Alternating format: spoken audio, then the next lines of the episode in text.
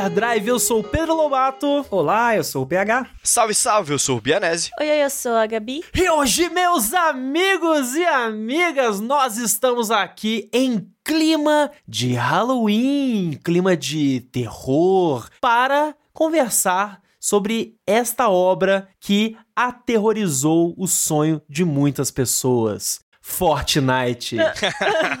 Ué? Que palhaço. Gostou dessa, né? Gostou. Me pegou de surpresa, me pegou desprevenido. É, fiquei, Oi. como assim aterrorizou o sonho de quem? É, eu também não É, tava e os entendendo jogadores, nada. né? Ah, Me pegou que despreparado. Você nunca Ah. jogou Fortnite? Você nunca ficou no Que pavor? engraçado, já joguei demais, velho. Então, pô, a gente já jogou junto, inclusive. Nunca ganhei, obviamente, né? Mas já Eu já. cheguei a Eu já tive ponto de ganhar e eu acho que foi a vez que a mão mais suou na minha vida de tanta tensão que eu tava. O mouse já estava Eu senti isso com Fall Guys. Que perigo essa longe frase, de hein? mim. É sobre isso, é sobre isso. Mas não, gente, hoje nós não vamos conversar sobre Fortnite, hoje vamos conversar sobre Battle Royale, essa obra aí de horror distópico, filme, livro, mangá, milhões de mídias aí. Obra essa que influenciou e popularizou esse gênero que hoje a gente chama de Battle Royale pra joguinhos, Fortnite que a gente falou aí, né? Tem o PUBG, Jogos Vorazes no cinema, enfim, influenciou muita gente. Agora o Round 6, que tá super em alta. Boa, o Squid Game, né? Round 6 também. Então, hoje, né, a gente, como eu falei mais cedo, uma comemoraçãozinha de Halloween, né? A gente pensou, poxa, que tal a gente trazer uma obra aí que de alguma forma impactou aí a cultura pop japonesa? Não necessariamente anime, né? No caso, porque, inclusive, é um negócio que eu e a Gabi a gente sempre fala nos programas de temporada e tudo mais, o quanto falta anime de terror. Falta demais. Nessa temporada teve um, né? Vai lançar um, o Akuma-kan lá que a gente mencionou, Isso. inclusive. Também não deu tempo do Uzumaki chegar, Nossa. porque abrindo o jogo com a galera, né, dos, dos bastidores. Em tese, a gente achava que o Uzumaki sairia antes da gente gravar a comemoração de Halloween pra ser a obra pra ser publicada na época do Halloween. Mas não aconteceu de novo, o Uzumaki foi adiado, mas tudo bem, temos Battle Royale. E Os é Mac isso. virou folclore já, irmão. Esquece não, isso não. aí. eu Esquece quero isso aí. acreditar que eles Talvez estão pro Halloween de estão demorando 2024. Porque vai ser tão lindo, tá dando tanto Role. trabalho pra fazer, que eles estão indo devagar, Tomara. entendeu? Ou porque vai ser um horror, né? Ou porque os animadores estão sendo escravizados. Mas é isso, gente. Antes da gente começar o nosso podcast, aquele nosso recadinho de sempre que você, ouvinte querido e querida, que curte o nosso programa e pensa em como você pode nos ajudar. Apenas então somente espalhe a palavra do Animes Overdrive por aí pra gente chegar no ouvido de mais e mais pessoas. Então lembra lá daquela pessoa, aquele seu amigo, amiga, conhecido, qualquer pessoa que você acha que pode curtir esse nosso papo aqui que a gente traz pra você semanalmente, todas as quintas-feiras, o melhor do entretenimento com esses rostinhos lindos, essas vozes maravilhosas, né? Pra conversar sobre anime e cultura pop japonesa. E também, né, não se esqueça de baixar o Spotify. Entra lá no nosso feed, por favor, e nos avalie com cinco estrelas, porque nos ajuda bastante com a plataforma. Você não demora nem um minuto pra fazer isso e você ajuda a gente muito, muito, muito. E a gente não cansa de dizer isso, porque, né, nos ajuda e a gente cada vez mais tá descobrindo o quanto o Spotify ajuda a gente a chegar no ouvido de mais e mais pessoas também. Mas não é só dessa forma que você pode nos ajudar. E eu chamo ela a rainha do terror, Gabi Tosati, minha princesa das trevas. Conta aí pra gente como que o ouvinte também pode nos ajudar. Nossa, muito trevosa mesmo. Mas, ouvintes, vocês podem nos ajudar entrando em catarse.me barra animesoverdrive, onde muito, muito em breve teremos novas opçõezinhas e tiers de apoio para você escolher qual melhor cabe no seu bolso, na sua boa vontade, na sua disposição de ajudar esse projetinho independente, muito bonito, muito lindo que estamos produzindo juntos, e independente assim do que você escolher, da quantidade que você escolher nos ajudar em valor, né, de dinheirinhos, vocês estarão participando do nosso grupo do Telegram. Então, tipo, mesmo que você escolha a opção mais barata, a opção mais viável, ainda assim vocês podem entrar no nosso grupo, que é o nosso maior tesouro. A escolha que a gente com certeza recomenda para todos, porque é um lugar muito seguro, muito legal, É muito divertido, a gente ama todo mundo que tá lá e estamos criando experiências e novas vivências ali que nunca imaginamos que seria possível. Então, convidamos vocês a nos apoiarem e também a participarem da nossa comunidade muito linda, muito maravilhosa e cheirosa. E anunciando que em breve faremos um Battle Royale real com os nossos apoiadores. Nossa senhora! Olha, caraca, aí fica Vai ser o nosso tier plot twist. 4 do Catarse. eu já sei quem vai ganhar, inclusive. Eu já sei quem vai ganhar. isso? Eu já sei. Ih, rapaz, a gente é- vai ser é. os Squid Games só apostando ali. né? É. A gente vai usar máscaras bem Eu furry, já tenho a assim. minha aposta. Eu tenho certeza quem vai ganhar. Vai, vai. e sem mais delongas, vamos começar este podcast.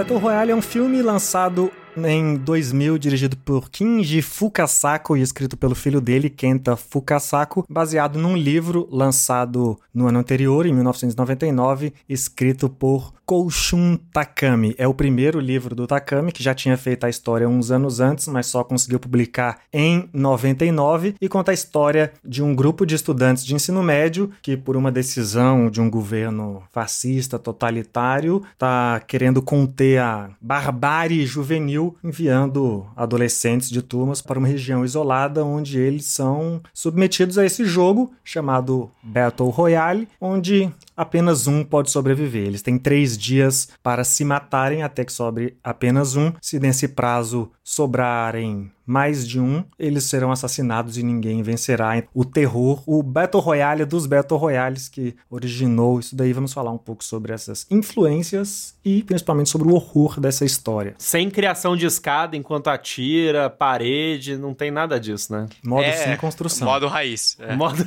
Que é o modo correto de se jogar Fortnite. Só vou deixar Eu não consigo, não dá. Não, mas o, o PH mencionou o Battle Royale e é interessante porque a gente já tá há um tempo também. Essa é uma das pautas daquelas que a gente volta e meia pensa, pô, não, a gente tinha que falar, né? Pô, a obra influenciou bastante coisa e tal. E eu sempre fui muito empolgado da gente gravar sobre Battle Royale porque é uma obra que eu gosto muito e é uma obra que eu consumi ela em todas as mídias. Carai. Eu, originalmente, obviamente, eu, eu comecei pelo filme, né? Esse filme de 2000 que o PH mencionou, que inclusive, vale dizer, tem uma continuação de 2003 que não é boa, tá? Então podem fingir que essa não, não existe. E depois de ter assistido o filme, eu, moleque ainda, eu devia ter ali por volta dos meus 15, 16 anos, no Brasil foi publicado o mangá. E nessa época eu lembro de alguns dos meus amigos comprarem o mangá e fazer aquela leitura coletiva, saca? De tipo de emprestar o mangá pro amigo e tal, e a gente lê todo mundo. E eu li o mangá inteiro nessa época e anos depois eu fui lá e comprei o livro quando foi lançado no Brasil, li o livro também. A gente vai comentar numa forma geral depois, né, inclusive entrando nos detalhes de plot, essas coisas, mas são obras que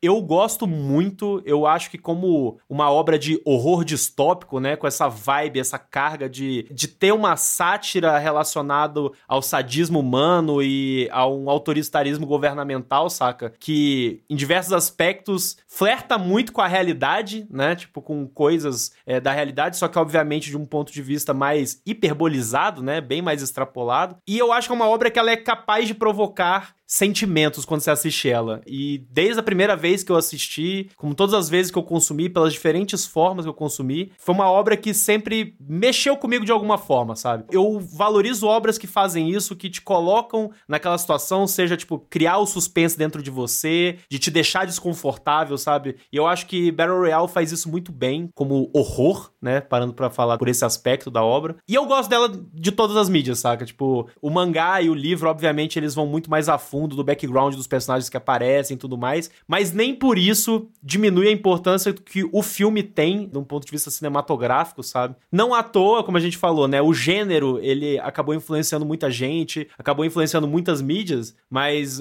até pra galera que curte cinema, o Quentin Tarantino é um cara que fala tranquilamente o quanto Battle Royale, a obra japonesa, o filme, inclusive, é, influenciou suas obras, inclusive Kill Bill, assim, mais especificamente. Então. Tanto é que ele trouxe a menina do Battle Royale fazendo mesma atriz, o mesmo exatamente. papel quase no Kill Bill, né? Exatamente. Mano, eu fiquei em choque quando eu vi isso, porque eu não sabia. Aí apareceu a menina no filme e eu fiquei, como assim? O que que tá acontecendo? Não sei o que veio antes. Daí eu fui pesquisar e realmente descobri essa parada do Tarantino é muito louca. É, Battle Royale acaba que ele veio antes em quase tudo que passa pelo que ele faz, né? Foi até uma das coisas que, obviamente, é o ponto forte de Battle Royale, é por isso que até hoje ele é tão importante. Como o Lobato estava falando aí de um horror distópico, as melhores distopias, com o passar do tempo, acabam sendo as que acertaram mais, né? Porque mostra a capacidade de leitura do autor lá atrás. Sim, verdade. Ah, o cara não, não foi só uma fantasia, de fato, era uma leitura, com, com certeza vamos falar de muitas coisas que eles influenciaram aqui,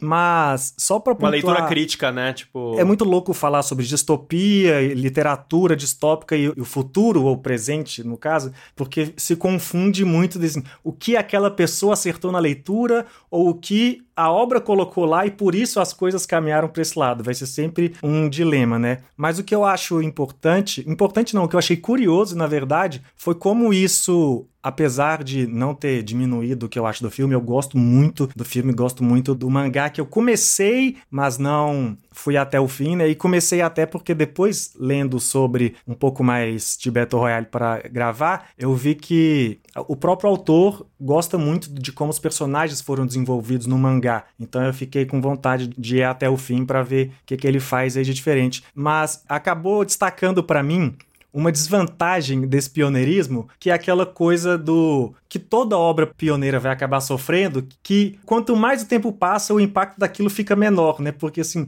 já é, as coisas que Battle Royale fez já se tornaram tão óbvias. Vai sendo diluído, né, no tempo. É que quando você vê Battle Royale, tipo assim, se você mostra hoje para uma pessoa que nunca viu, ele não tem a mesma força, assim, porque ah, é isso daí, ah, é só jogos vorazes, ah, é só Fortnite, ah, oh, isso é triste. Ele é só tanta coisa, só que ele é o primeiro, né? Então assim, é, é louco como acaba assim, ele é tão foda que o fato dele ser foda acaba sendo injusto no julgamento dele mesmo. O sabe? gênero se tornou maior do que o pioneiro, né? Exatamente, sabe assim, ele estabeleceu coisas que ficaram tão óbvias, tão enraizadas que você olha para ele e parece que ele não tá fazendo grande coisa, sabe? Mas só quem tem essa noção é quem viu a transição, né? Quem chega depois, às vezes, perde de fato esse valor histórico aí, mas é muito louco como Battle Royale definiu muitas coisas assim, ao ponto do nome da parada se tornar o um nome de um gênero, né? Isso é insano. Eu sei que o PH, até mencionando aí, eu falei, tipo, as nossas experiências com Battle Royale são muito antigas, assim. A Gabi, se eu não me engano, eu acho que é a primeira vez, né, que ela tem contato com a obra. Sim, total. E, e tipo, eu só vi o filme, né? Eu nem li o mangá, não cheguei a ler o livro nem nada. Então, o único contato que eu tive foi assistindo o filme, que eu vi, no caso, ontem. Eu vi com a minha irmã e com a minha cunhada. Eu falei, gente, vamos assistir um filminho. E aí eu botei lá e aí foi legal, tipo, ver as reações delas também. porque é bem isso, tipo, eu tive que avisar que era precursor, tá ligado? Porque daí começou, e aí eu falei, nem vou avisar, vamos ver como é que elas vão reagir até pra eu poder falar no programa uhum. e tal. E aí começou e a minha irmã, tipo, ah, vai ser Jogos Vorazes, né? Que é a, a referência. Nossa, olha aí. Não tem é como, né? referência. Né? Daí eu falei, ah, é porque foi precursor, foi a primeira, tipo, obra que teve desse gênero dela. Ah, entendi. Daí ela foi vendo um pouco mais entregue, então eu percebi que talvez pra maioria das pessoas. Já tava torcendo o nariz. É, tipo, acho que ela já tava tipo, ai, vai ser só isso. ah, que É, bosta, mas aí depois que ela atenção. soube que talvez é, tipo, meio que um estudo, tá ligado? Ou de curiosidade, de, Uhum. tipo, meio que histórico, se você for ver, né? Porque, né, difundiu Sim, todo claro. um gênero. Aí ela, tipo, se abriu um pouco mais e assistiu o resto do filme mais de boa. Mas realmente, é bem isso que o PH falou, sabe? É, depois que você assistiu tantas coisas que foram tão trabalhadas e aprofundadas em muitos fatores dentro desse gênero, é até um pouco difícil a gente assistir Battle Royale e achar, tipo, nossa, uma puta de uma obra, sabe? Óbvio que tendo essa noção de que é precursor, eu consegui ver uma importância do caramba, consegui ver, ah, esses são estereótipos que foram criados, sabe? Tipo, que até hoje, por exemplo, a gente vai assistir Round 6 e tem coisas que tem em Round 6 que a gente vê em Battle Royale agora acontecendo. E aí você fica tipo, ah, então meio que é um clichêzinho que existe dentro dessa, dessas obras assim, que ele foi lá e, fez primeiro. Mas realmente, por exemplo, eu amo Jogos Vorazes, sabe? Quando eu era adolescente, eu li os livros, eu li a trilogia, assisti os filmes e eu adoro. Até hoje eu acho uma obra super completa, muito boa e muito bem escrita politicamente, assim, sabe? Tipo, com uma, uma base histórica, política muito boa. Tipo, um mundo todo criado do, do zero, assim, muito bem feito. E aí, quando eu vou ver Battle Royale, aí parece até um pouquinho mais simplificado, um pouquinho menos aprofundado, pelo menos falando do filme, óbvio. Eu não sei se eles aprofundam isso no Uhum. livro, não sei se eles aprofundam isso no mangá. Admito que eu fiquei meio confusa, tipo, tá, eu entendo que é o governo que está fazendo isso, eu entendo que, ah, é as crianças que têm que participar disso, mas eu fiquei meio confusa com o motivo pelo qual aquilo acontecia. O professor até falou lá, ai, é pra, sei lá, porque jovem é muito rebelde, é vocês pra não controlar a vagabundagem. vocês é não respeitam os adultos. Daí eu fiquei tipo, ah, é só por isso vocês É não. isso.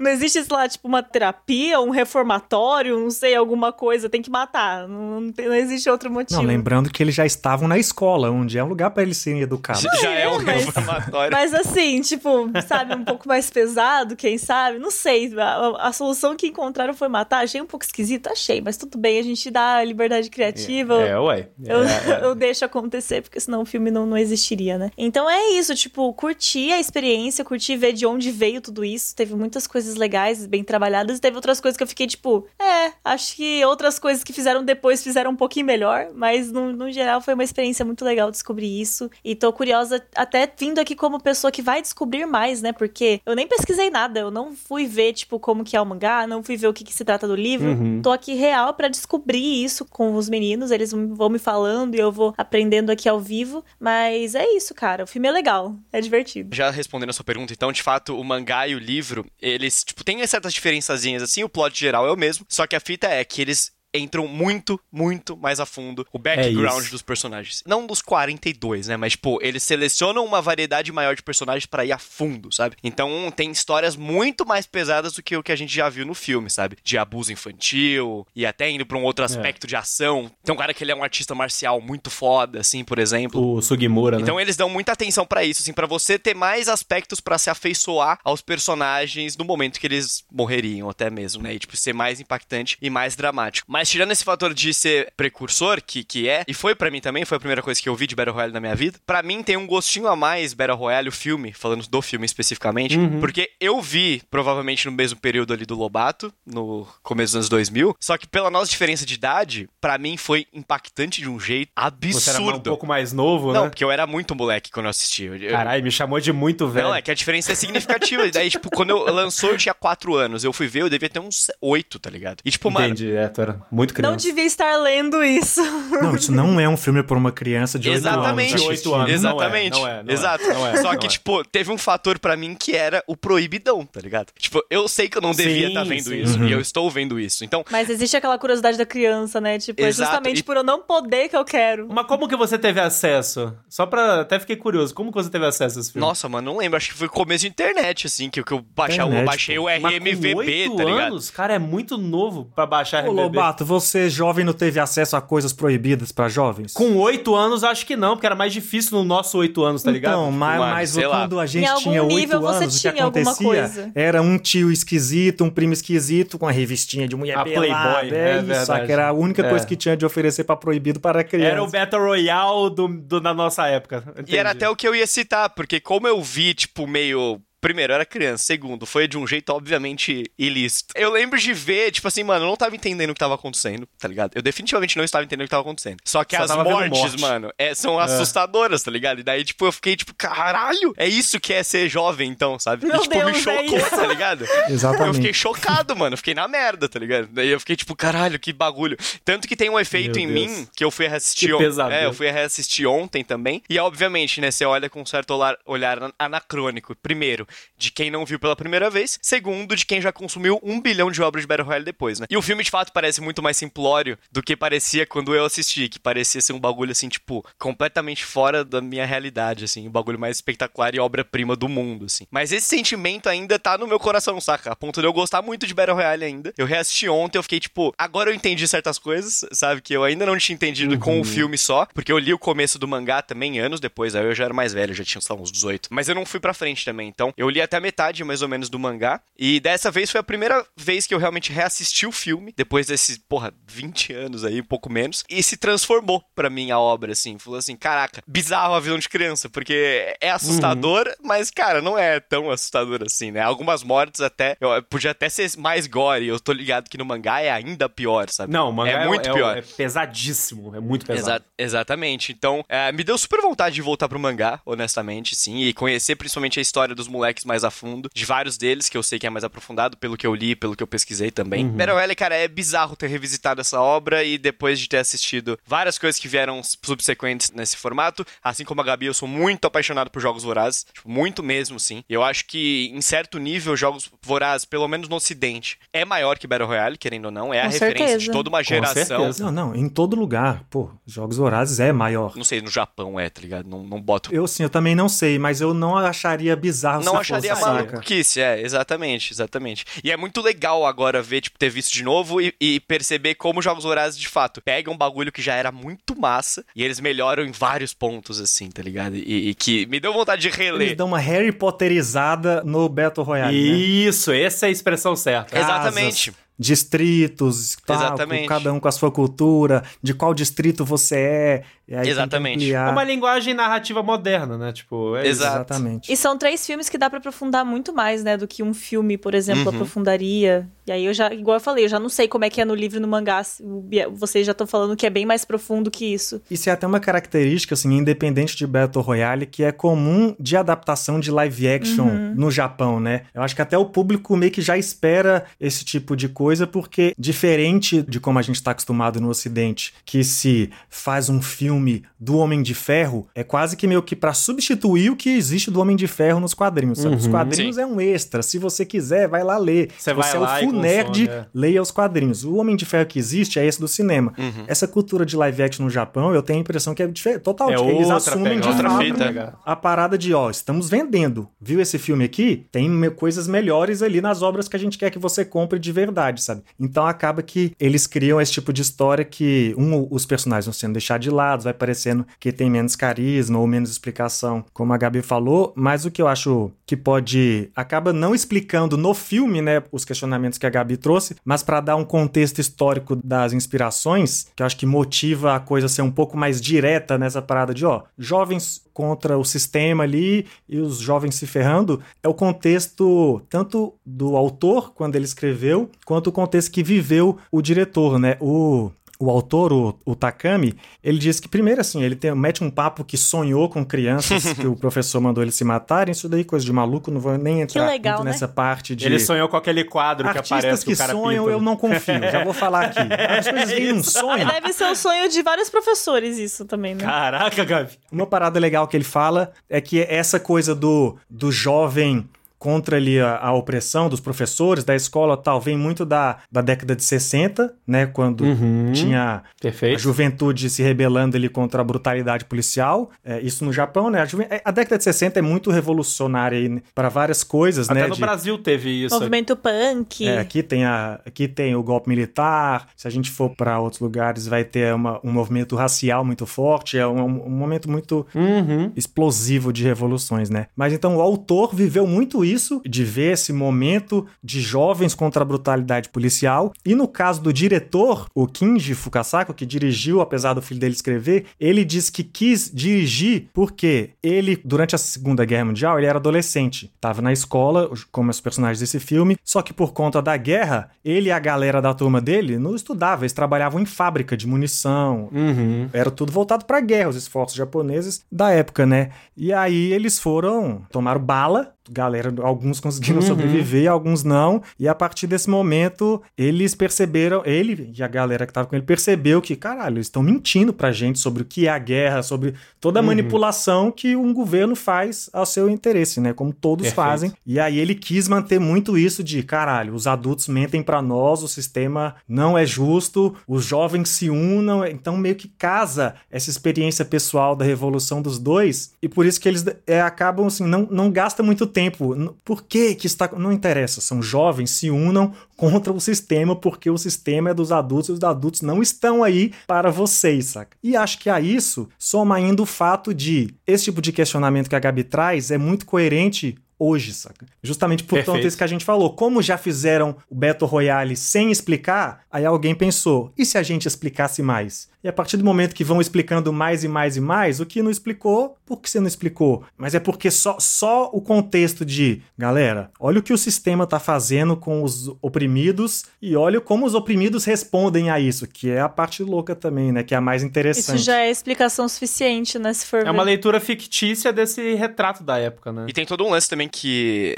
é, eu não sei se vocês já leram O Senhor das Moscas, mas é um livro que é de Total, que 1950, lá, 54, eu acho. Excelente, 54, excelente. Do William Golding, que é toda uma vibe Fantástico. sobre crianças se reorganizando em uma sociedade do zero, né? Querendo ou E não. o que impera é violência. E o que impera é violência e o sempre acontece que É. o oprimido acaba se tornando opressor em algum momento, né? É Sempre isso. acontecerá. Sempre Porque o acontecerá. diferencial da humanidade para os animais é apenas a crueldade. Pois é.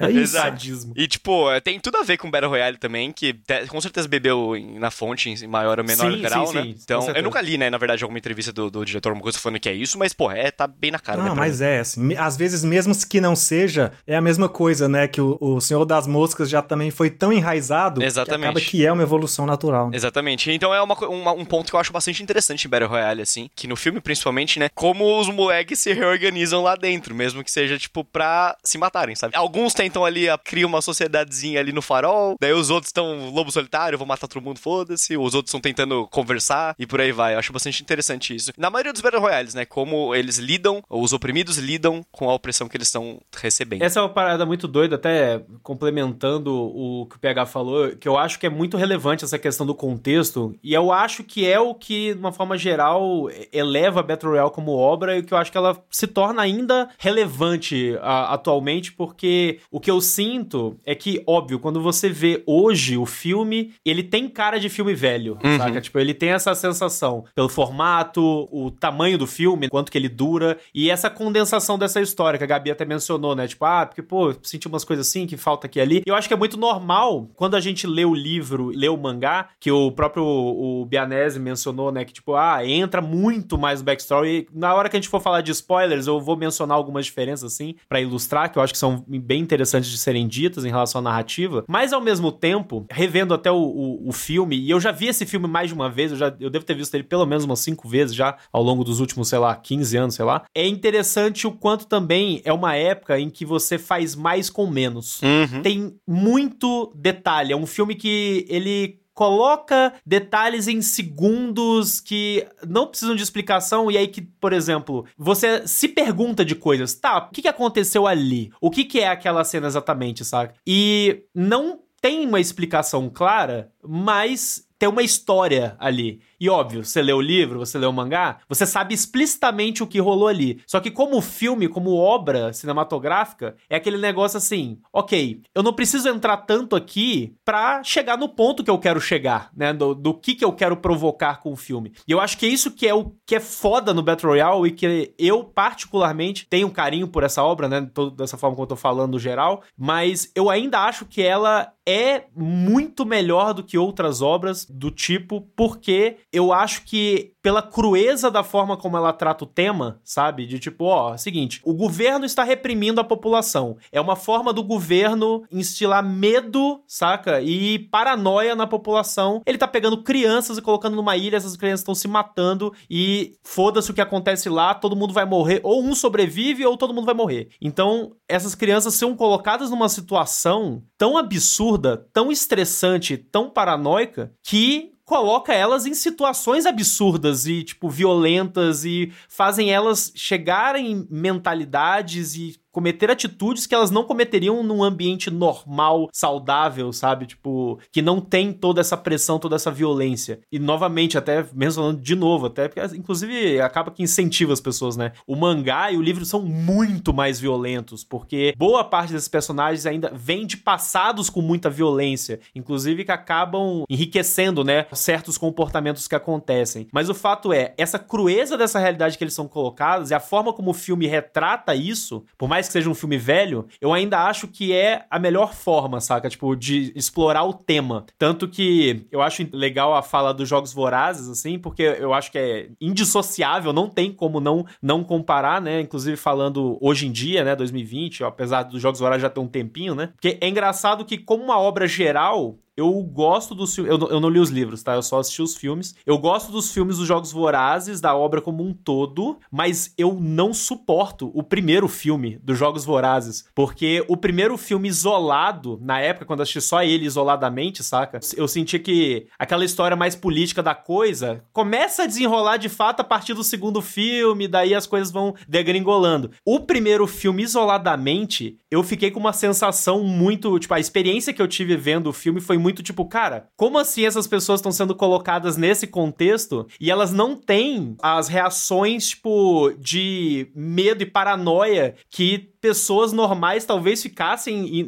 nesse tipo de situação. E nos Jogos Vorazes tem mais esse lance do. Ai, não, e aí ela é arqueira, e o outro é bom nisso aqui, aquilo ali. Parece que eles são treinados para aquele momento, saca? Tipo, mas isso. é porque são. É, normalizado, exato, né? exato. Essa questão. Então, mas é aquele negócio, tipo, é um bando de gente pobre que tá nos distritos, são colocados. Teoricamente, nenhum deles é, tipo, um militar ultra treinado, saca? Em tese. E aí o ponto é que, tipo, quando eu tive a, a, vi o filme pela primeira vez, eu fiquei com esse incômodo. Porque comparando com Battle Royale, e óbvio, são incomparáveis no aspecto geral, até na forma como o que as obras querem fazer, né? Mas na época eu tive uma experiência muito ruim. E aí, novamente, né? Depois eu acho que os outros filmes fazem jus como uma obra geral, mas só tô comentando isso na realidade porque vocês mencionaram, assim, mas para mim é muito lance do o como Battle Royale faz bem em falar sobre a condição humana, sabe? Tipo, com querer contar essa história de um ponto de vista humano, olhar pro ser humano, a realidade e, consequentemente, é um filme de terror, saca? Ele é um horror distópico, ele quer provocar horror. Logo, eu acho que ele é muito bem sucedido nisso, sabe? Em aproximar da nossa realidade, deixar cada vez mais próximo do. Caralho, o, o Bianese, por exemplo, de 8 anos assistindo essa porra, deve ter pensado: fudeu, eu vou chegar Porra, no é ensino isso, médio. É, É, isso uma que eu vou viver, tá carniceria, ligado? Sim, local. É, uma carniceria. Mas é Por isso. isso que o Bianese não gosta de despedidas de escola. É óbvio. vai pra Toda despedida de escola, olha aí, ó. 42 pessoas morrem, Pode irmão. levar Battle Royale pra- genocídio geral, velho. Tá. Óbvio, pô. 40 pessoas. Não é assim, Bianese. A vida mata. real não é assim. Ufa, passou. Fica tranquilo. Obrigado, PH. Pior. Obrigado por me edificar. Agora, uma coisa legal dessa comparação com Jogos Vorazes, eu acho que é trazer o que pra mim fica de mais forte na influência do Battle Royale na sociedade que a gente tem hoje, e por isso ainda mantém ele muito relevante. A influência nos Jogos Vorazes é muito óbvia. É muito óbvio. Como a gente falou, os Jogos Vorazes é Uhum. o, o Battle Royale pra essa geração aí, que tava voltando a gostar de ler por conta de saga Harry Potter. Perfeito, E aí pega é tudo é isso. Todas as sagas dessa época tem os grupos, as classes pra você escolher o seu e tem a juventude mais ali, fantasioso é o Percy Jackson que é. você escolhe de qual deus você é filho, tem todo tudo é isso. É mais colorido até, né? Total. Bem mais, bem Inclusive, mais. Ah, pra eu também dar adoro. o mérito aos jogos vorazes, previu também a moda, que hoje em dia não tem um lugar que não é o colorido bizarro dos jogos vorazes E, e virou referência, né? Tipo, ah, essa roupa é tão jogos vorazes, porque ela é tão Total, é espalhafatosa. É o acerto deles aí. Mas o que eu acho louco do Battle Royale, é o Lobato até levantou a parada do nos jogos vorazes eles serem mais treinados e tal, porque de fato eles estão numa sociedade que já evoluiu ao ponto daquilo ser uma realidade. E eu acho que é a previsão que o Battle Royale fez acertada, sabe? Pra além de, ai, Fortnite, PUBG. É o futuro do Battle Royale. É o reality show. Hoje em dia, a nossa realidade é o reality show. É indissociável o que, que é vida real, o que, que é só um programa, o que, que é um reality show. Não vou dizer que Battle Royale foi o primeiro a fazer isso, porque eu estaria falando isso em vão, não tem essa pesquisa, mas com certeza tá no bloco pioneiro, sabe? Um dos precursores da popularização. Com né? certeza. E dá pra cravar aqui também que ele certamente é um dos pioneiros na ficção de entretenimento dessa evolução do terror, evolução do sofrimento e como forma de entretenimento, saca? Ainda que lá Espetacularização do, da dor, né? E dessas. em Battle Royale, exatamente naquele contexto, não exatamente o show ali, o massacre é o entretenimento, porque eles não tratam muito de assistir, como nos Jogos Vorazes, né? Todo mundo assiste, e tem o pré, e tem o pós. Só fazendo um adendo só nisso que você tá falando, PH. Eu não lembro em qual que é, eu, se eu não me engano é no mangá. Em um deles é um reality show também, tá ligado? Tipo, no filme não é, e ou acho que ou no livro ou no mangá não é também, mas um deles fez essa alteração aí do, do cânone e tem um reality show passando na televisão. E ainda que no filme não esteja passando ao vivo mesmo, até porque, sei lá, o conceito de TV da época nem pensava muito nesse formato de transmissão, seria algo realmente muito distópico. Final dos anos 90, né? Mas a gente tem ali a mídia cobrindo fortemente, né? Isso a gente uhum. vê que existe. O filme começa assim. É a primeira cena do, do filme. Voltando, é a celebridade voltando da Copa. É, é a Juliette ganhando Big Brother. Meu Deus, que comparação, bicho. E isso eu acho que é, é o que dá para cravar como grandeza do Beto Riley depois de tanto tempo. Essa parada dessa especularização, dessa coisa, do terror ser ao mesmo tempo. Cara, você tá pegando as pessoas que já estão fodidas, eles já são a juventude num país arrasado, eles não têm nenhum poder de decisão, eles são mandados sem nem saber para uma parada que vai acabar com a vida deles. Se alguém pensa em não participar antes de começar, já tá fora. E hoje em dia, a gente vive a ponto das pessoas voluntariamente se proporem a isso e a gente voluntariamente assistir se divertindo, saca? Eu até tava vendo ontem um episódio lá da nova série do The Boys, lá, Gen V, né, que tá rolando. Sim, sim. E a Gospel Girl do The Boys. Já vou avisando aqui pra se você é não gosta, nem precisa assistir, que é bem Gospel Girl do The Boys. Mas tem uma parada lá que eles falam que eu fiquei pensando hoje, na hora que eu tava falando do Beto Rally. Tem um momento lá, também não vou dar muito spoiler, uma pessoa que trabalha com produção, TV e entretenimento, tá buscando um personagem lá. Fala, ah, vamos fazer um reality show pra você, para melhorar a sua imagem. E é uma pessoa que tem um problema ali, uma condição de saúde com a qual ela lida, e eles querem explorar isso, saca? O drama, da... só que não é, tipo, vamos mostrar aqui o seu lado. Não, vamos espetacularizar isso. A gente não quer mais a farsa, a gente quer o sofrimento real. E e é bizarro, porque é isso que o The Boys se propõe a fazer, né? Na paródia e no absurdo. Mas é isso, saca? E é isso que já tá lá no The Boys. E aí foi o que mais ficou para mim em resposta àquilo que eu falei no começo, né? De, pô, algumas coisas você vê que já não é mais tão pioneiro, que já, já foram tão difundidas, né? Nem que não é pioneiro, né? Já foram tão difundidas que parece que a leitura se perdeu. Só que isso dessa espetacularização, eu acho que é, é, é, muito louco, sabe? É muito louco. No fim, Battle Royale até influenciou Black Mirror, se for ver, né? De certa não, forma. Influenciou tudo, sabe? Qualquer reality show vem daí. Se o Big Brother só não pode matar, por que é isso? Não poderia, saca? Se não poderia. Eu, eu tenho certeza que sim. E não tem problema, e não tem... Não tem problema. Não seria um absurdo falar que em algum momento vai poder, saca? Vai poder, saca? A, a história passa por essas coisas, saca? Né? Até o nome Battle Royale. Inclusive, né? Uma Noite de Crime não, é, não seria um Battle Royale em que as pessoas é. todas são voluntárias aí pra rua matar Pô, o filme, né? Tá é, é, o, é, é o dia um, do é. Battle Royale, né? Verdade. Então, verdade. assim, sim. E eu não duvido que o The Purge um dia seja o, o, ah, eu acho a realidade, saca? Só pontuar uma coisa que eu lembrei enquanto eu falava disso, até é legal que o nome Battle Royale surgiu daí, né? Do Battle Royale, uhum. que é esse conceito de todo mundo lutar numa arena e só sobrar um, que hoje em dia só meio que sobrevive ali no WWE. Tinha no WWE também.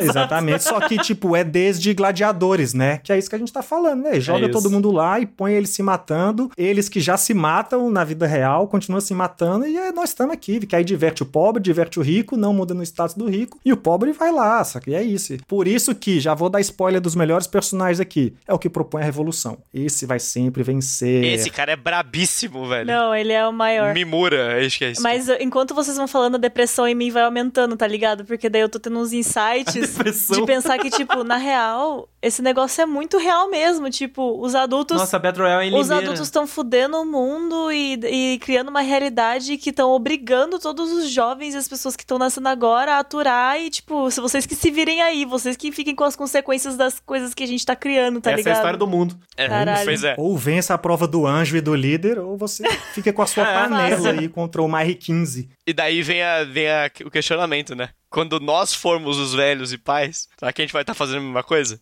Possivelmente. Possivelmente. Porque é, é um ciclo, tá ligado? Certamente, a gente vai aos pouquinhos. Não tem muito que fazer. Né? Normalizando né? as paradas até um ponto que a gente não percebe que a gente tá cometendo umas atrocidades, tá ligado? Por melhor que a gente é. seja, por melhor que a gente se proponha a ser como né? ser humano. Não tem como, é tá a ligado? a evolução do conservadorismo, tá ligado? Exato. Do, tipo, a galera que não é conservadora hoje acaba sendo conservador do amanhã. Num certo ponto. É, porque justamente a, a, a visão que as pessoas daqui a 30 anos, os jovens de daqui a 30 anos vão ter, vão estar tá anos luz da visão que nós temos como jovens hoje, tá ligado? Então... Ah, nem precisa ir tão longe. Tem gente que agora tá tipo, ah, o mundo acabou porque tá tendo esses negócios de NPC, sei lá o quê, tipo, uns negócios tão bestas, sabe? E as pessoas já estão. Mas o mundo acabou sim. Mas, cara, é, estamos no além. Estamos no além. Este podcast está transmitido do inferno.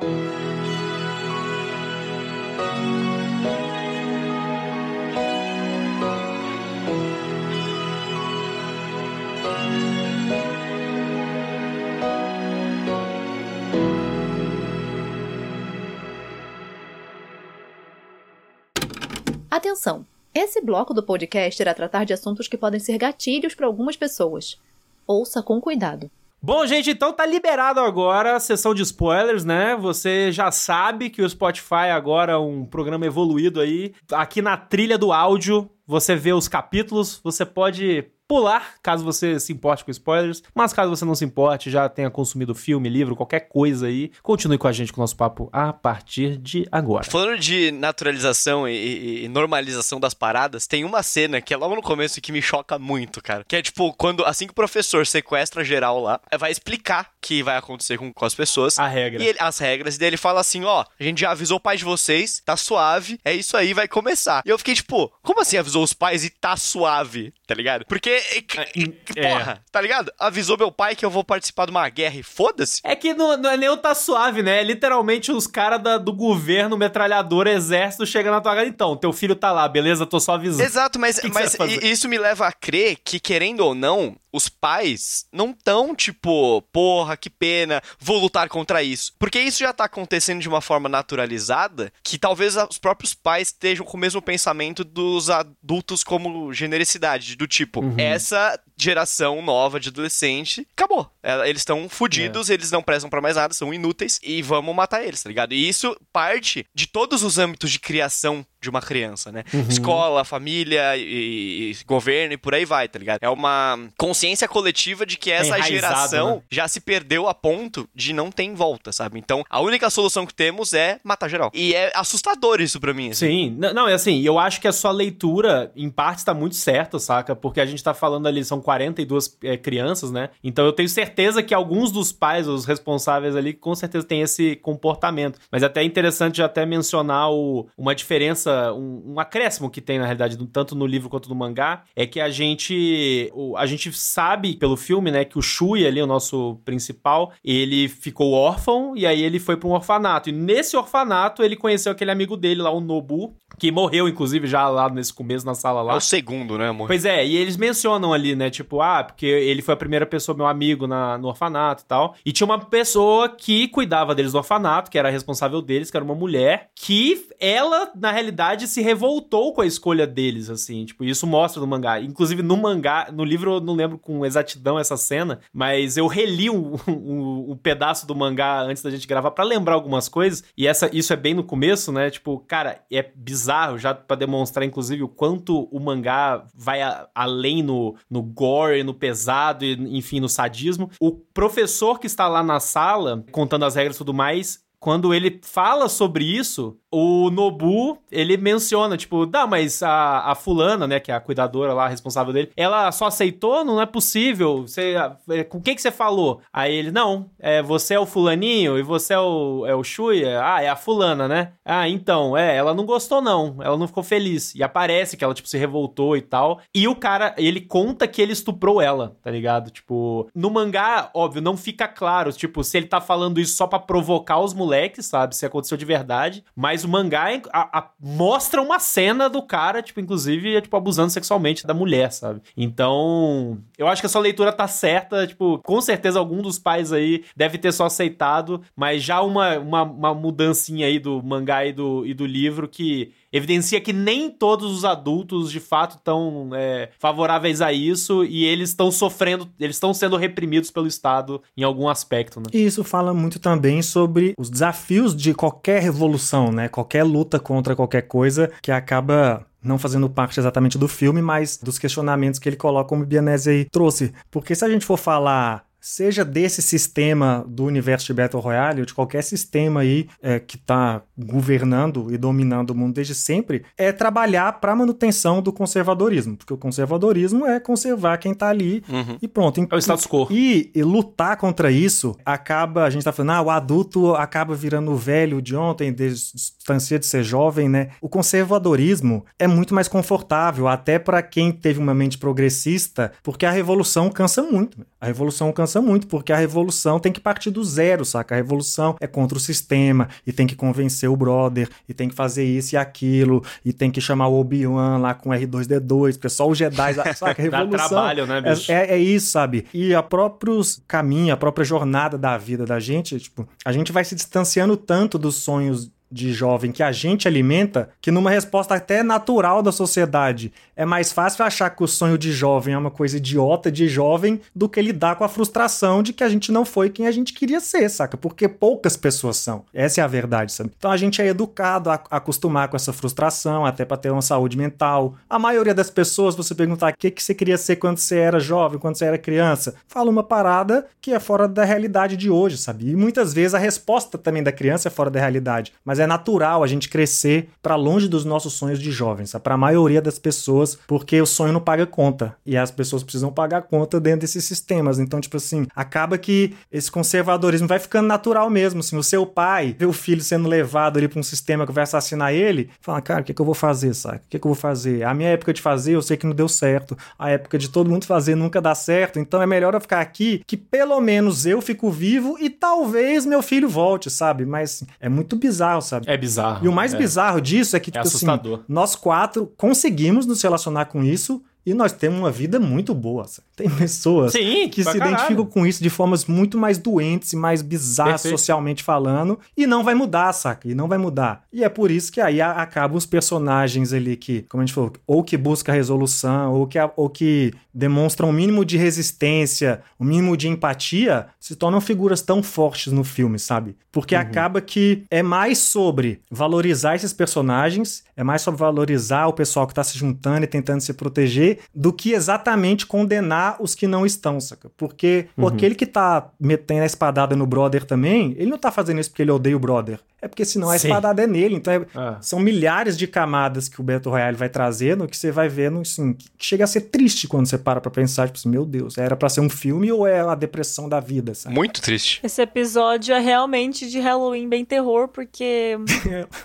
É um as coisas que além, falando é muito real e muito Mas horrível. existe terror pior que a vida? Pois é, Parece exatamente. que não, não é mesmo? Esse é o ponto. Inclusive, eu não sei se vocês concordam, mas você tava mencionando isso e eu tava pensando, é interessante, in- inclusive, como a obra, ela evolui na forma como as reações da- desses alunos ocorrem no decorrer do tempo também, né? Porque, ah, não sei nem se a gente mencionou isso, tem um lance lá do, ah, é três dias, tem que acabar em três dias. Então não é tipo, ah, vai ficar um mês aí se mata. Não, três dias, acho, acho bom terminar. É porque eles têm um colarzinho que explode se o tempo passar e se eles ficarem numa determinada É. regi- região. E É, exatamente. se eles tentarem arrancar também, né? Mas aí tem o, o para mim o negócio sobre a, a evolução do começou o jogo. Tem o paranoico que já na hora já, ai caralho, não sei o que, ah, ah", aí dá merda, já morre, mata alguém sem querer, o caramba quatro. E tem a pessoa tipo, porra, o casal que, olha, Não vai é, dar, eu não. não quero participar disso, vamos se matar, a galera que se mata, sabe? Ao pessoal que tenta se aliar, ou ao pessoa que já tá decidida mesmo, que não, o negócio aqui é sobrevivência, vou matar quem eu tiver que matar, todo mundo, se puder, é isso aí, coletar arma, sei qual é o meu plano, eu já, já fiz o meu planejamento, a coisa evoluindo pra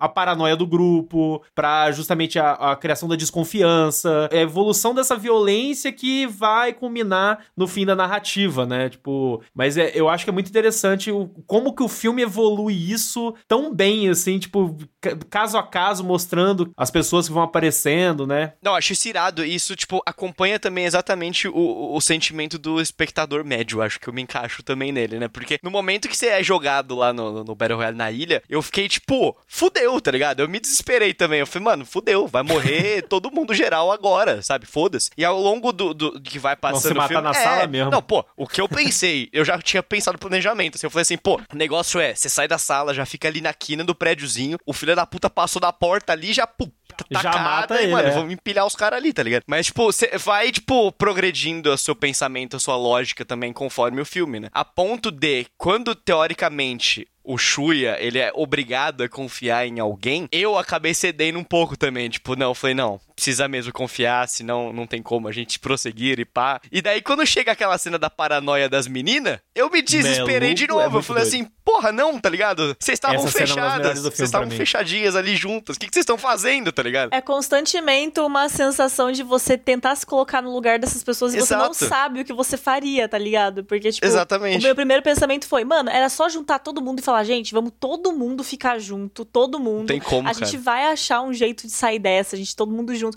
Aí eu pensei, mas, mano, sempre vai ter alguém ali que vai querer apunhalar pelas costas, sabe? Tipo, Não. com certeza, não tem como. Meu, e duas pessoas tinham acabado de morrer na sala de aula na frente de todo mundo também. Além de, além de mais, tem isso. Nossa, é muito difícil. E tem um outro fator externo que é: tem ali os 40 alunos e tem dois caras que apareceram na sala que ninguém fora, sabe é. quem é, né? Tá que terror. claramente são Claramente. muito bandidos. Muita coisa.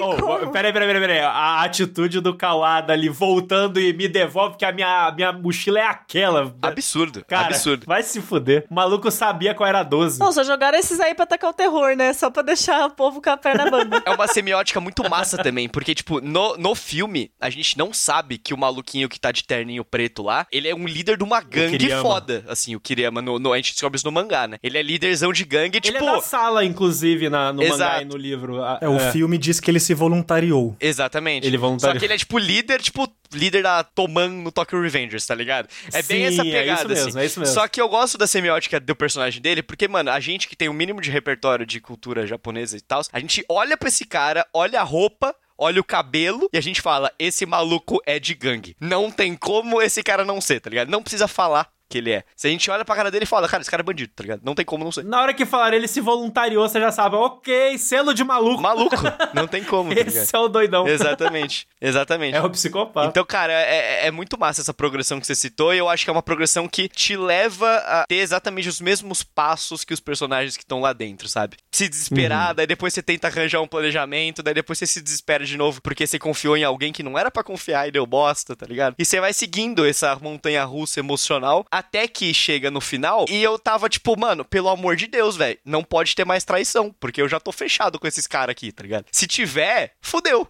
Tá ligado? É, é uma É. punhalada nas minhas costas também, porque eu já tava crente que agora vai, tá ligado? Agora finalmente vai, assim. Só que ao mesmo tempo que você tá assim torcendo, você tá esperando a, punhalha, a Sim, punhalada, né? claro. Porque igual a Gabi falou, pô, se todo mundo se junta e conversa, eles ganham e sai na Revolução Francesa, inclusive, se isso acontecer, que a gente falou recentemente aqui. Sim. Quando as pessoas de fato se organizam, os movimentos populares dão certo. Só que aqui, como eu- a partir do momento que você já planta dois elementos extra, já é uma certeza que a apunhalada tá ali, saca? A possibilidade se torna muito maior e a O tempo, apunhalada, né? a traição, ela É deixa medo, de é parecer mesmo. uma, caraca, é uma tra- Cara, a traição é a única maneira de sobreviver nesse contexto, sabe? É muito bizarro. Eu fiquei pensando também muito nisso, porque eu também tô assistindo agora O Jogo do Diabo. Caraca. Eu também. Que é, eu já falei aqui 3 milhões de vezes da série Dedinhos. Se ninguém assistiu até hoje, também não vou ficar falando aqui. Mas tá na Netflix, o jogo do diabo, game show É coreano. do mesmo criador, inclusive. Obra de arte, pra quem curte game show aí, essas histórias de intriga e blá blá blá. E eu assisto lá com esse mesmo pensamento que a gente tá discutindo aqui. E é uma, é uma Nossa, constante boa lá. Pra quem não conexão. sabe, é, se- é, consiste em vários game shows, as pessoas vão sendo eliminadas até que sobre um, que é o conceito de praticamente qualquer reality show competitivo que tem por aí, né? E acaba sendo isso, sabe? Traição é uma mecânica do jogo. Se não houver traição, as coisas não andam, sabe? E isso eu tô Isso. Falando é acaba não sendo só desse jogo, acaba sendo de todos os reality shows competitivos e acaba sendo da vida, por- né? porque é isso. A- as paradas já estão plantadas. Só precisa uma pessoa falar: por que que eu vou estar com todo mundo aqui e não só pra mim, saca? O egoísmo também é sobrevivência, sabe? Fudeu. Então acaba que, pô, vai mudar nada, Me cara. lembrou daquele filme da história do McDonald's, lembra? Tipo, aí rolou isso aí. Ah, é verdade. Caraca, que referência é essa? Me pegou muito aqui. Mas eu acho da hora que, tipo, tem esse lance da traição, que a gente já percebe ah, no primeiro momento que vai ser um recurso fundamental para as pessoas, tipo, conseguirem sobreviver, né? Mas eu gostei que, ao mesmo tempo que a gente tem o Shui ali, que teoricamente é nosso herói bonzinho ali, né? Que tá ali com. a, não, não vou matar ninguém. E daí quando ele acaba matando, ele porra, fica morrendo de culpa, não sei o quê. Eu gosto que a menina, que é a nossa heroína, que de fato, né, tem todos os, os tropes possíveis de uma mocinha indefesa, apaixonada pelo herói, pá. Eu gosto que assim que ela sai lá da salinha, o Shuya fala, mano, a gente precisa encontrar suas amigas. Ela vira e fala, mano, Não vai dar. não vai dar não. não confio Eu não em ninguém. confio nessas Elas duas, são não. umas falsas. Foda-se. E, Exato, e é tipo, porra, mano. Caralho, eu gosto foda, que esse viu? artifício da traição vem dela, que teoricamente é a puritana que, que vai seguir a lógica de estereótipo que a gente conhece, sabe? E que vem logo na cara eu falei, tipo, mano, caraca, que filha da puta, tá ligado? Mas ao mesmo tempo, é isso, Mas tá ela ligado? sofria bullying, né? Então ela já devia estar preparada de, tipo, essas meninas aí, elas são tudo meio, meio cobra. Na primeira oportunidade elas vão me matar, né, Gabi? Existe essa competição feminina muito forte, né, naquela época. Então, tipo, nossa, realmente devia Naquela ser. época, todas. É, hoje tá. Ah, eu sinto que hoje tá melhorando um pouquinho, tá? Um pouco melhor. Eu pelo menos acredito nisso na minha bolha, né? Muito fechada. Você não é mais jovem, Gabi, você já não sabe como é, É, que pode, pode ser isso. Eu não sei como é na- entre, as, entre as meninas do, sei lá, do colegial. Não sei como estão as coisas, mas realmente é sempre algo que existe, porque o mundo faz a gente acreditar nisso, né? Que todas as mulheres estão contra você, e, e aí acho que isso faz sentido lá. Mas é muito triste, porque eu lembro que eu, uma cena que me, me deixou com muita agonia foi aquelas meninas, tadinhas, as, as que pegaram o megafone. Aí elas estavam tão, sabe, tipo. Nossa, essas não dá, velho. Ui, nossa, essa. Elas estavam tão na fé, assim, de que elas iam conseguir Ah, não, resolver. ele foi na muito inocência. inocente. Daí eu falei, ai, eu acho que eu seria uma dessas, tá ligado? Eu acho que foi por isso que me Pô, pegou. Sério? Eu falei, eu acho que eu. Não, eu fiquei, ao mesmo tempo que eu tava, gente, vocês são burras, vocês estão gritando, vocês vão claramente morrer. Ao mesmo tempo, eu falei, gente, Pô, acho que essa seria a saída cara, que talvez né? eu tentaria, sabe? Tipo, gente, vamos todo mundo se juntar, vamos tentar alguma coisa, não precisamos brigar, vamos parar com isso. Nossa Foi senhora. triste, foi triste. E assim. É doloroso essa cena. E highlight também pra Diva Queen, que fazia o Curvex antes de sair pra matar as- a- os Essa mina é caras foda. com facada no pau, Mitsuko. entendeu? Tipo, Essa mina é foda. simplesmente a maior. Então, essa mina é foda, né? É a, a psicopata 02 do, do, do filme, Aham. né? Porque a gente já vê de cara que O o. momento que mais me deu medo foi aquele sorriso que ela deu quando ela entrou na, naquela porta lá. aquela- Sim. Horroroso. Não, então, é- essa personagem ela é muito foda e eu acho assim que no filme é a personagem das sutilezas, tá ligado? Porque no mangá e no livro, explorando o passado dela, ela é uma das pe- personagens que, tipo, vai muito a fundo do passado dela. A gente descobre que, tipo, ela foi uma, uma menina que cresceu num ambiente de violência fudido. Ela foi, tipo, ela era estuprada e prostituída desde os 9 anos de idade dela, saca? Pela mãe dela. Então ela sofreu muitas violências e abusos ao longo da vida. A um ponto em que ela aprendeu, de uma certa forma, que ela era muito bonita, ela era a menina mais bonita da escola e tudo mais. Ela conseguiu usar a sexualidade em prol da sobrevivência dela, sabe? Em prol dela conseguir o que ela queria. E tinha uma visão deturpada do que, que era sexo né, nesse, nesse quesito. E acabou virando uma pessoa, tipo, completamente psicopata, saca? E no mangá ali a gente vê continuamente esse passado dela e como que ela se tornou quem ela é pra chegar no ponto de chegar lá na ilha, ela ser aquela pessoa, saca? E ela tem uma gangue também, né? A gente mencionou que o Kiriyama, depois a gente vai falar sobre ele de novo, o Kazu, mas ela também tinha a gangue das meninas e, tipo, sei lá, controlava Yakuza e, tipo, matava gente. Elas eram, tipo, assassinas, bandidas já no, na, na escola, assim, vida real, sabe? Tipo, é bizarro. Mano, muito foda ter esse pano de fundo bem mais completo, né? Tipo, dá pra entender bem mais porque a personagem faz o que faz. Porque no filme não. Tipo, isso, isso é o que eu sinto uma certa necessidade, tá ligado? Tem duas cenas, é. Tem uma linha no filme que é, acho que ela- alguém, ela vai matar alguém, e aí a pessoa fala, pô, você ficava fazendo a menina pegarem homens mais velhos por dinheiro. A amiga dela. A amiga dela A joga amiga na cara dela fala dela isso. com a pistola. Exato, como se ela fosse tipo cafetina, assim, e tal. Isso. E daí tem essa linha que é nessa vibe do que o Lobato falou que tem no mangá e no, no, no livro, né? Mas ainda assim, é muito superficial perante de fato Sim, o background que,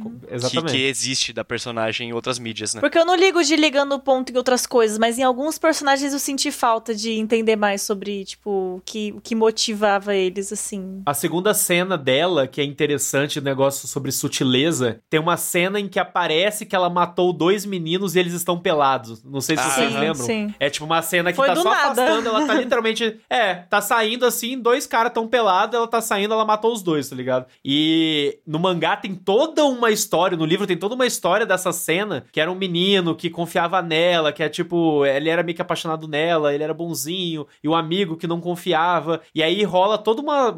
E ela meio que se faz de inocente pra eles, manipula eles justamente, tipo, aí acaba rolando ali um tipo, não, não, vá, eu, vamos fazer um threesome aqui, já que a gente vai morrer. E aí ela vai, aproveita e mata os dois, e a cena, tipo, é muito pesada, saca? Tipo, é. tem- mostra um lado de crueldade dela muito forte, em momentos de fragilidade daqueles outros personagens. Mas o lance pra mim é tipo. da- é, da- eu tô falando dessa cena, inclusive, pelo. A beleza da sutileza, que é. Você não precisa contar toda essa história pra saber que. Ok. Ela, Isso, tipo, total. usou aqueles dois caras, Deu tipo, pra ligar falou, vou transar com vocês, Exato. e matou os dois caras e vazou, tá ligado? É isso. É, é o lance da, da semiótica que eu tava falando. Até porque essa cena acontece depois que ela viu a outra menina Ex- que isso. o cara tentou abusar da menina, né? Um outro estudante queria ameaçar uma estudante, falou, ó, ô, assim, já que nós vamos morrer, vamos ter que transar aqui e você vai ter que transar comigo. Só que a menina mata ele, dá um monte de facada no pau dele e essa outra vê. E aí essa cena Uma- acontece depois, a gente vê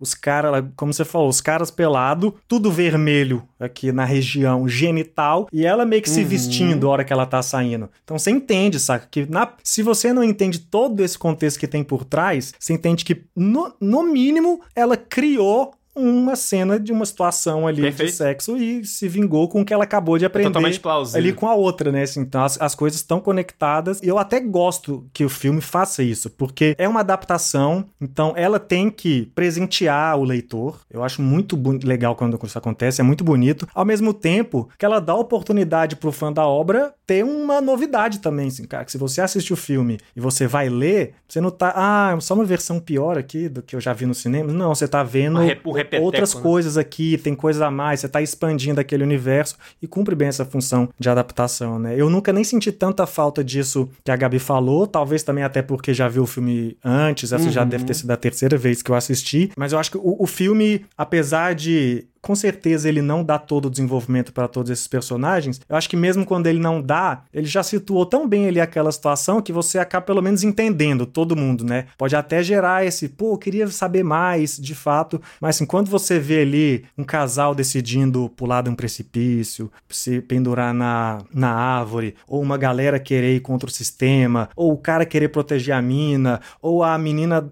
das amigas que fica suspeita do cara, tudo ali faz sentido. Aham. Tanto pelo que o filme constrói, tanto porque são símbolos muito claros de, de, de conceitos que a gente conhece na sociedade mesmo, né? Então acaba ficando muito, muito natural. E pra mim, essa parada que a gente tá falando, assim, dessas nuances, é muito do que a gente falou aqui da cena dessas meninas ali, onde todas se perdem, mostra muito disso que a gente tá falando, Eu né? adoro essa cena. É, muito principalmente na discussão que a gente teve ali do conservadorismo com o progressismo, porque às vezes mesmo a pessoa que não tá do lado de lá, pô, a sombra e o terror tá tão aqui na sua cabeça que parece que tudo é motivo, sabe? Todo mundo vira inimigo. Mas eu gosto muito, bem no começo, quando eles ainda estão na sala, quando ele já dá os primeiros sinais que, pô, as coisas vão ser difíceis, porque as primeiras reações que a gente vê são das crianças revoltadas, né? Principalmente do Nobu ali, que acaba sendo uma das Uhum. primeiras vítimas. Não lembro se ele é a primeira ou se ele é a segunda, que morrem dois ali na sala, né? Ele explode a mina antes, toma uma facada no meio da testa. Isso. Só porque- Caraca, essa é tava com, cochichando, Tava né? cochichando. Tava cochichando, é, tomou tava uma- cochichando, tomou uma facada, é verdade. Mas Caralho. nesse momento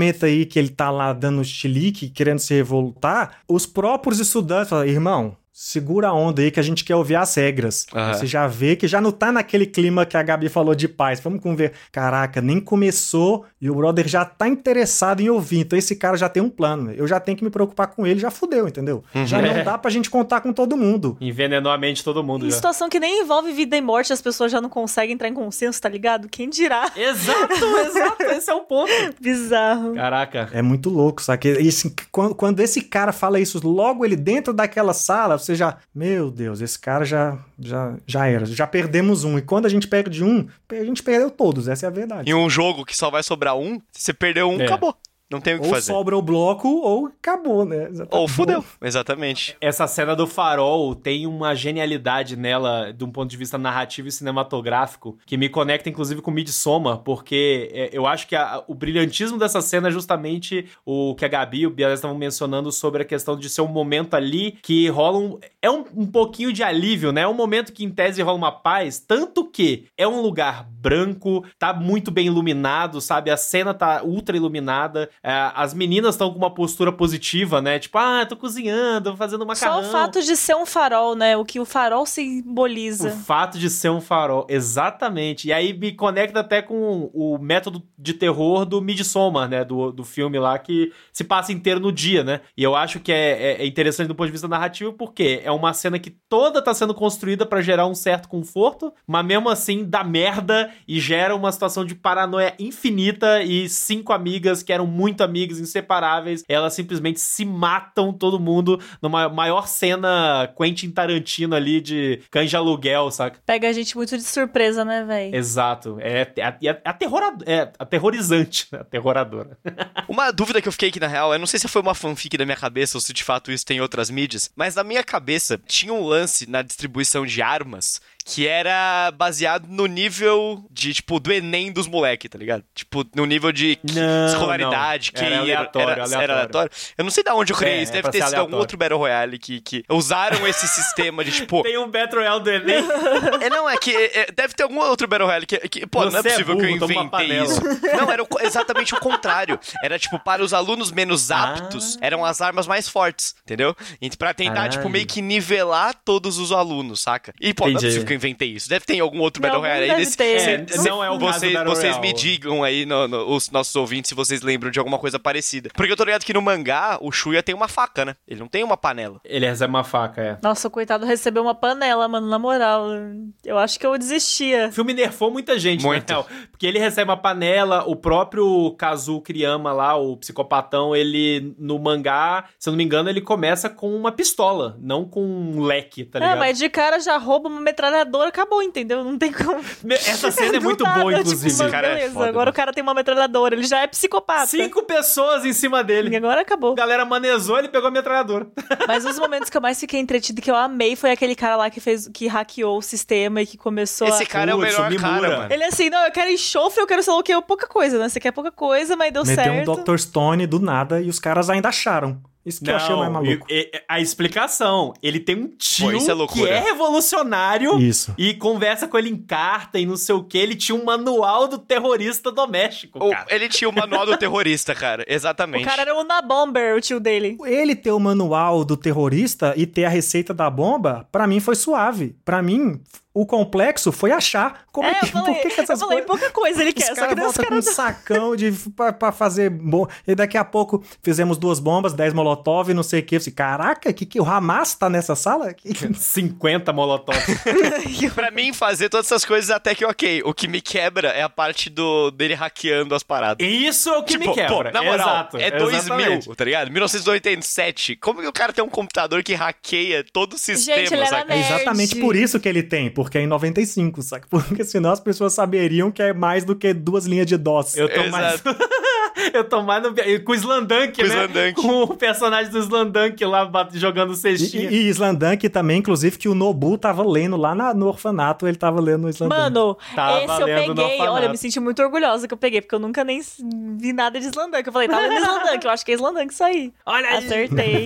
Ah, era, era Safado. mesmo. Todos eles eram fãs de Slandunk. Mas essa- esse negócio aí eu, eu concordo 100% com o Bianese, assim, porque é evidente que, tipo, a- aquela era uma ilha habitada, Uhum. né? Tipo, eles falam que, tipo, ah, não, a gente esvaziou a ilha. Então, Uhum. era natural que na ilha tivessem coisas de, tipo, na realidade, assim, tudo. Tivesse literalmente tudo que você pudesse encontrar numa cidade, numa civilização, tá ligado? Então, é. é- ainda mais porque são. é, todos os, os ingredientes ali são ingredientes, coisas de, de agricultura, tá ligado? Então, os caras só foram realmente. Foram bons exploradores, isso aí. E sobreviveram, né? Caçando as coisas. Porque até um carro acharam no meio do caminho. Então, a, a galera mandou bem. Mas eu concordo, ele é um puta de um personagem, o. Os caras achando aquele gerador gigantesco. Sim, um motor, né? Um motor. é né? muito foda. O motor, né? Porra, Não, muito eles estavam munidos, mano. Tinha tudo pra dar certo, mas o início do sonho deu tudo errado. Inclusive, é uma pena, né, que a cena de ação dali, desse finalzinho ali do Mimura e dos amigos dele acaba meio que rápido, assim, de certa forma, porque o, o Kazu chega lá metendo louco, mas ao mesmo tempo me gera uma das cenas de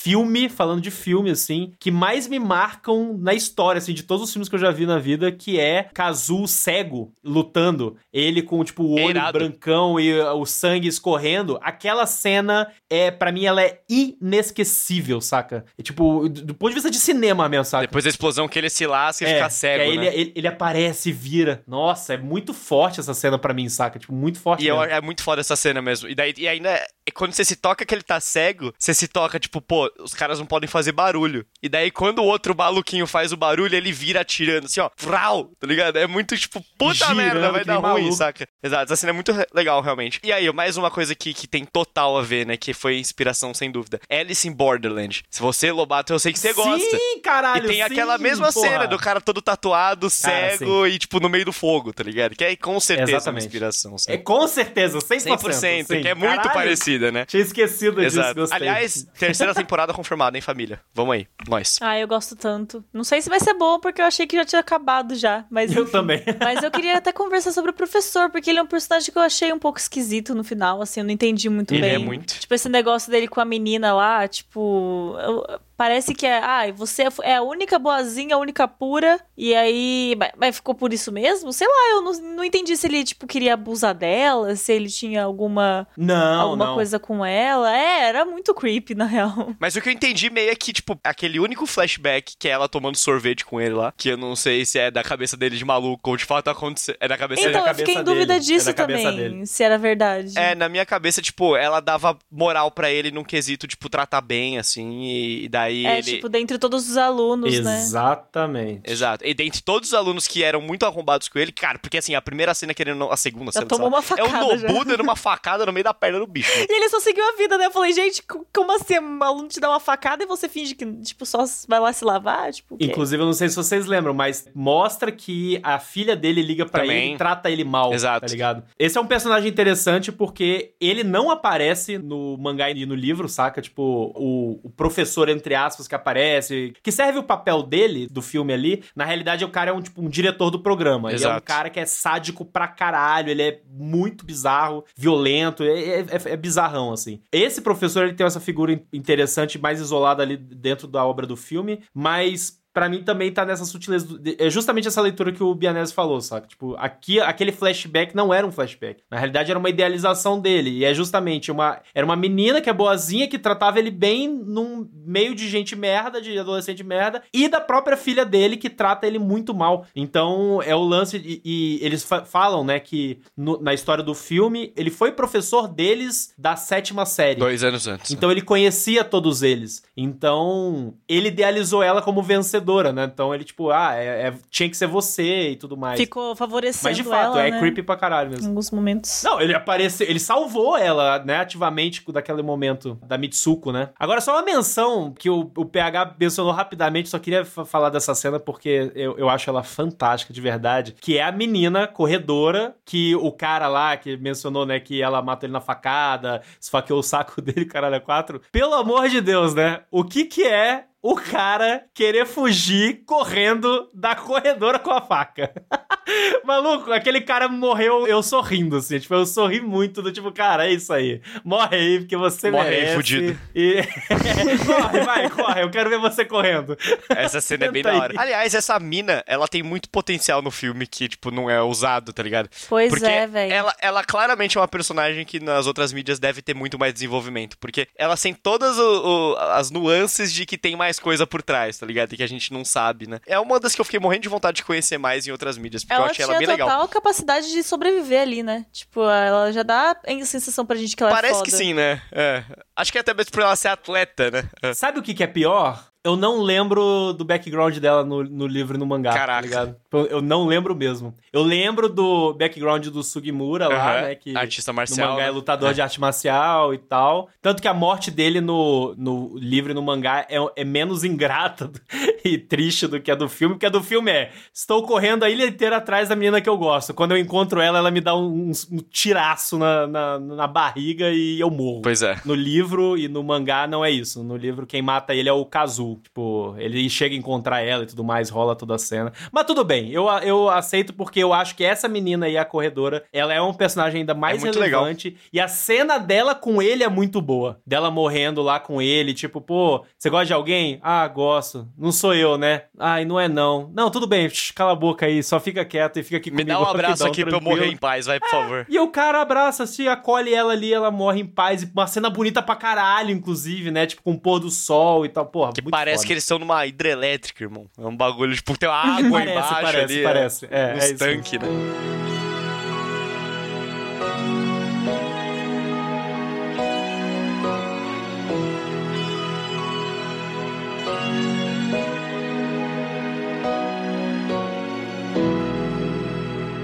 Bom, gente, vamos chegando então ao final de mais um podcast aí, podcast edição especial de Halloween com Battle Royale. A gente, no geral, né, não tem esse apego a, a datas, né, de uma forma geral, mas esse ano a gente, porra, que vacilo, né? A gente tá quatro anos de podcast, é a primeira vez, vamos fazer Halloween, né? Vamos, pô, a gente gosta de Halloween, a gente se diverte com essa data, adoramos festa fantasia, nos convide pra festa fantasia, galera. É isso aí. E a gente espera que vocês tenham gostado. Falem conosco e contem pra gente o que, que vocês acharam desse episódio. O que, que vocês gostariam de ver a gente falando, né? A gente hoje falou de Battle Royale como multimídia, né? Mangá, filme e livro, de uma forma geral. Apresentamos aspectos de- das três obras. E a gente gostaria de saber de você o que mais que você gostaria de ver a gente comentando dessa forma. Que outras obras seriam interessantes conversarmos por aqui. E antes da gente chegar ao fim do nosso programa, vamos para os nossos jabás de sempre. Meu jabá é, obviamente, assistir o Jogo do Diabo. Ouçam o nosso podcast. Eu falei aqui do The Genius um pouco lá no começo do Animes Overdrive, quando a gente fazia o mini drive. Meu Deus. Lá eu falei um pouco de reality shows e falo de, de The Genius. E acho que. Acaba que tem muito, eu acho que essa vibe que a gente falou aqui, dessa coisa que trouxe do terror do, do Battle Royale pros reality shows que a gente consome hoje de uma forma menos cruel pelo lado da violência explícita, mas talvez tão ou mais cruel pelo lado das outras violências envolvidas. Mas apesar disso é divertido, né? Uh, sofrimento psicológico dos outros é entretenimento. Então assistam lá é, esse programinha aí, ouçam lá, esse mini drive e vejam o que vocês acham, porque se vocês acharem que não é bom, vocês estão errados. Pegar maluco. Eu citei o Alice in Borderland aqui, que bebe muito de Battle Royale, então o meu jabá é pra vocês irem assistir essa série. Depois vocês vão lá no IGN Brasil pra ver conteúdos de Alice in Borderland, porque tem entrevista minha com o ator principal. Então vai lá assistir Olha a aí. entrevista que eu fiz com o Kento Yamazaki, que é um fofo e um cara muito bonito. Daí vão assistindo aí, se preparem pra terceira temporada, que ainda não tem data, mas deve sair no ano que vem, provavelmente, se tudo der certo. E cara, vai por mim, é muito divertido. Todo mundo aqui gosta do podcast. E quem sabe no futuro aí a gente não faça da série também. Meu jabá sou eu mesma, Gabi Tosati, ilustradora, procure nas redes. E também para o nosso programa de jiu-jitsu que a gente tem, que a gente já fez há um tempinho já. Se você quiser continuar nessa climinha de terror, então vão lá ouvir. E recomendação também para quem quiser ler alguma coisa extremamente gore, horrorosa, nojenta, podem ir ler Suihiro Maru, que é um autor que eu amo. Nossa senhora. Pesado. É Pesadíssimo. pesadíssimo, mas assim, eu amo porque as artes dele são lindas, ao mesmo tempo que são horrorosas, mas é um trabalho muito bem feito. Ele é um autor que foi bem revolucionário também, acho que pela época que ele tava produzindo mangás e tal. Então, eu curto muito ele e muitos trabalhos dele. Então, se vocês quiserem conferir, tá aí minha indicação de terrorzinho pra vocês lerem e ficarem bem horrorizados. Assim, eu posso garantir que vocês vão ficar bem horrorizados, tá? Já vou avisando, vocês vão ficar horrorizados, tá? A Gabi deveria ler um mangá de Battle Royale. Agora, parando pra É. pensar agora, É, você deveria, acho que ela ia Gabi. gostar. Pior É. que eu fui olhar as Se artes. você gosta de Suehiro Maru, Eu fui olhar as ir. artes, eu achei muito da hora. E ao mesmo tempo, me lembrou muito o estilinho de Turma da Mônica Jovem, o estilo de arte. Gabi, pode esperar splash page, duas páginas de gore. É É, parecido com Turma da Mônica Jovem. Vai, Tirando as confia. cenas que assim, a cara da pessoa tá derretendo, parece Turma da Mônica é Jovem. isso. Não se esqueça de nos seguir nas redes sociais do nosso podcast, em arroba Overdrive Animes, no Twitter, Facebook e Instagram. E também não se esqueça de nos seguir no nosso canal da Twitch e no nosso TikTok, em arroba Animes Overdrive. E para ficar ligado em todas as novidades e conversar conosco, contar suas opiniões, falar o que, que você acha de Battle Royale, de- enfim, de todas as mídias aí possíveis. Você já assistiu, não assistiu, não concorda com alguma coisa ou concorda, conta pra gente sua opinião, nos siga nas nossas redes sociais pessoais, em arroba Pedro Lobato, arroba PHdoria, arroba PHOficial no Instagram, arroba Bianese Mateus, Bianese com dois vezes, Mateus com TH, e arroba Gabitosati ou arroba Gabizord com um zerinho no lugar do O. E é isso, gente. Espero que vocês tenham gostado do programa e vamos ser felizes. Muito obrigado pela sua audiência e até o próximo episódio.